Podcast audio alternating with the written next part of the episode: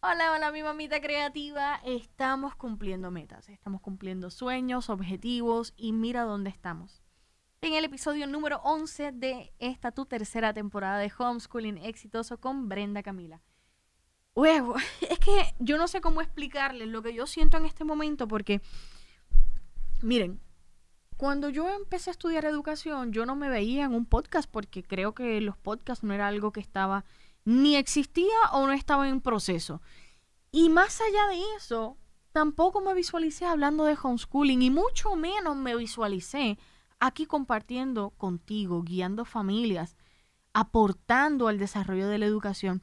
Y esto para mí tiene sentimientos encontrados porque la verdad es que cuando nos educamos había un mundo distinto, ha evolucionado. Y entonces la pregunta de este podcast es, educamos para un mundo que ya no existe. Eso es una frase, ¿verdad? Que me encontré por ahí y me la compartió también un amigo. Y, te voy a contar una cosa. Yo creo que es que la vida cambia tanto, ¿verdad? que nosotros debemos educar con apertura, en flexibilidad. Tenemos la capacidad, tenemos la capacidad neurológica de la regeneración constante, ¿verdad? A nivel celular nosotros tenemos la capacidad de, adaptarnos poco a poco, ¿verdad? La adaptabilidad es una, una de las partes, una de las características que nos hace humanos. Pero bien, yo me pregunto, si nosotros, si vivimos en un mundo tan volátil, tan cambiante, tan flexible, ¿por qué educamos con absolutismo? ¿Por qué educamos con la certeza y la afirmación de que este conocimiento es único y es el que tienes que repetir y es el que tienes que aprender y el que tienes que enunciar? ¿Por qué? ¿Por qué si mis sueños de hace 10 años no se comparan con los de hoy? Si el conocimiento que yo tenía al salir de la institución no se parece en lo absoluto a quien soy hoy. La madurez y la experiencia da un nivel tan alto de aprendizaje que por qué esclavizamos a nuestros niños a repetir, a, repetir consignas, a repetir pensamientos, a repetir ideas que puede que a lo largo de su vida ya no representen nada. ¿Realmente estás educando en conciencia de vida? ¿Estás realmente educando en conciencia de que el mundo es flexible y es cambiante? ¿Realmente estás educando en conciencia de que tus hijos son de la vida y no son tuyos? No estoy aquí para juzgarte, solamente estoy para despertarte. Realmente, en estos truquitos de la educación, ¿has considerado la necesidad de flexibilizar un poco más tus objeciones? O te has ofuscado meramente en que ese ensayo tiene que ser de 10 páginas, o te has limitado a que la sangría tiene que ser de 5 espacios, o realmente le has dado demasiada importancia a ese acento. Contempla bien, has puesto toda tu atención en los lugares equivocados, pensando en la flexibilidad del mundo y de la vida, y que esa educación que nosotros recibimos ya no existe, y que no volveremos nunca a esa afamada normalidad que continuaremos evolucionando y cambiando, que seguiremos trascendiendo. ¿Lo has contemplado? Pues en este truquito educativo hoy te quiero decir que te flexibilices, que la percepción de tus pequeños es importante, que la forma en que reciben la información es trascendental para su comprensión y su desarrollo como seres humanos, porque estamos formando seres. Esto lo he dicho durante estas tres temporadas, pero hoy te lo digo con énfasis tenemos que ser flexibles en el pensamiento, tenemos que romper con esos paradigmas de que esto es lo correcto, lo único y lo esencial. Si esto genera un malestar a alguien más, definitivamente tenemos que reconsiderar. Si esto genera un bienestar, está bien, pero en el proceso puede que ya no tanto. Vamos a ser justos y conscientes de lo que se necesita en la actualidad.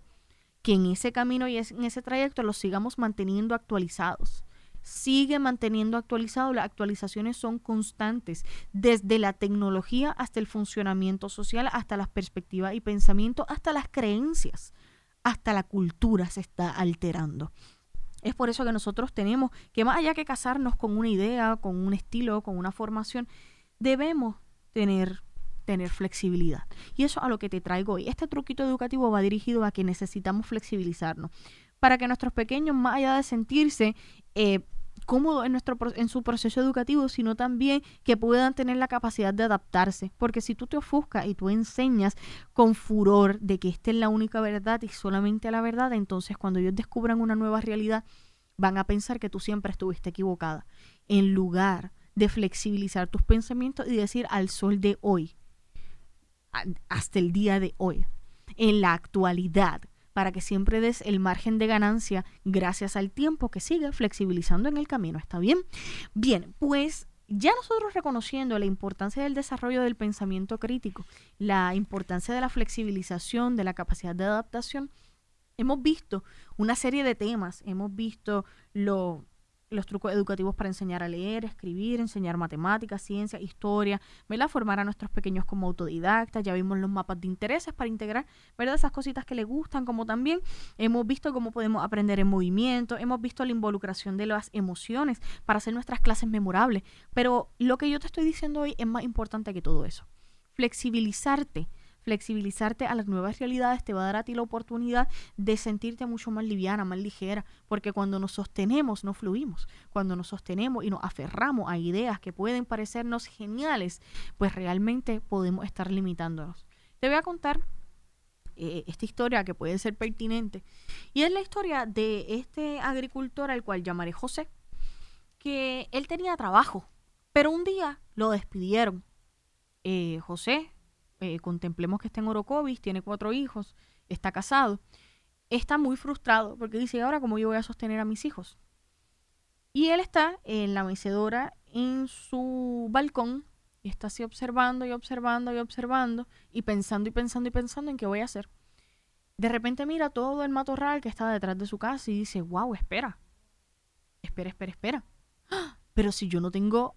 No, no, no, no, no, no, espera y tuvo un momento clic, como yo le llamo, un momento de realización, en el cual dijo, yo no tengo dinero, pero yo tengo trabajo. Yo no tengo dinero, pero tengo trabajo. Y fue muy efusivo donde su pareja y le dijo, esposa, yo no tengo dinero, pero yo tengo trabajo. La esposa le dice, pero chico, ¿qué tú dices? Si te acaban de despedir y dice, no, no, no, no, no, necesito mi bota, necesito mi machete. Entonces se preparó y fue a todo el matorral y empezó chas, chas, chas, chas, chas, chas, chas, a cortar, a cortar y abrir y abrir espacio y abrir espacio. Descubrió llame, ñame, descubrió yautiar, eh, descubrió papa, descubrió hasta un riachuelo en la parte de atrás de su casa, descubrió recau, descubrió muchas cosas que estaban en su patio. ¿Y qué sucedió? Este hombre, que era simplemente un agricultor que trabajaba para alguien más, descubrió que tenía todas las tierras que necesitaba en su propio hogar. Empezó a vender lo que tenía, sacar monedas para seguir mejorando, seguir sembrando, comprando semillas, y hizo un gran huerto que sirvió de proveedor para otros. Cuando vio que sus vecinos tenían matorrales que no usaban, les pidió, ¿verdad? Si se los vendían, le compró, siguió expandiendo, utilizó el riachuelo para hacer canoitas para los niños y creó un ambiente hermoso, un ambiente de trabajo, un ambiente de dinero. Empezó a emplear a otros y empezó a hacer crecer su hogar. ¿Y qué pasa? Cuando ya han pasado muchos años, uno de sus hijos ya había crecido, pero él no había visto el proceso en realidad, porque era solo un niño. Le dice, ay papá, si a mí me hubieran dejado unos terrenitos así, yo no tendría que trabajar. El papá lo mira y le dice, todo esto yo lo formé. Quizás tu abuelo me dejó la casa, pero todo eso que está ahí atrás lo formé yo. Y todo eso lo formé con visión. Tranquilo hijo, tu matorral va a llegar y vas a tener la oportunidad de abrirte senderos y descubrir la magia que hay en tu interior. Porque realmente todo ese matorral es esa combinación de cultura, de miedo, de historias, de prejuicios, de juicios que alguien más le hizo. Y cuando él decidió ponerse a trabajar y cortar todo ese matorral, empezó a ver la maravilla que habitaba en su hogar, en su interior. Y empezó entonces a hacerlo productivo, empezó a hacerlo funcional. Y eso a lo que voy. Nosotros tenemos un matorral dentro de nuestra cabecita y esto es sin discriminar, sin juzgar ni nada parecido. Nos tenemos que dar la oportunidad de cortar todo ese matorral para descubrir la magia que habita en nuestro interior. Y yo no quiero que la cabeza de mis pequeños se vuelvan matorrales. Yo quiero darle la oportunidad de mantenerlo limpiecito y bajito, siempre flexible para que pueda sembrar y cosechar en esas tierras y después no tenga que pasar un trabajo más arduo de romper y destruir para entonces poder crear, sino que desde el día de hoy se pueda cuidar y cultivar para que en el mañana sea una oportunidad de producir y de crear a partir de esa realidad. Así que gracias por ser, gracias por estar y gracias por confiar. Gracias por creer en mí, por estar aquí, gracias por acompañarme a reflexionar. Tú eres genial, yo aprendo más de ti que tú de mí, te lo prometo. Desde la primera mano te lo prometo que yo aprendo muchísimo de ustedes, de cada uno de sus comentarios, de cada uno de sus mensajes, de cada una de sus preguntas. Ustedes me llevan a mí a la genialidad. Y yo estoy feliz, feliz, feliz, feliz y reconociendo cada día más que la educación, el mundo exterior, se crea y comienza y hasta termina en casa.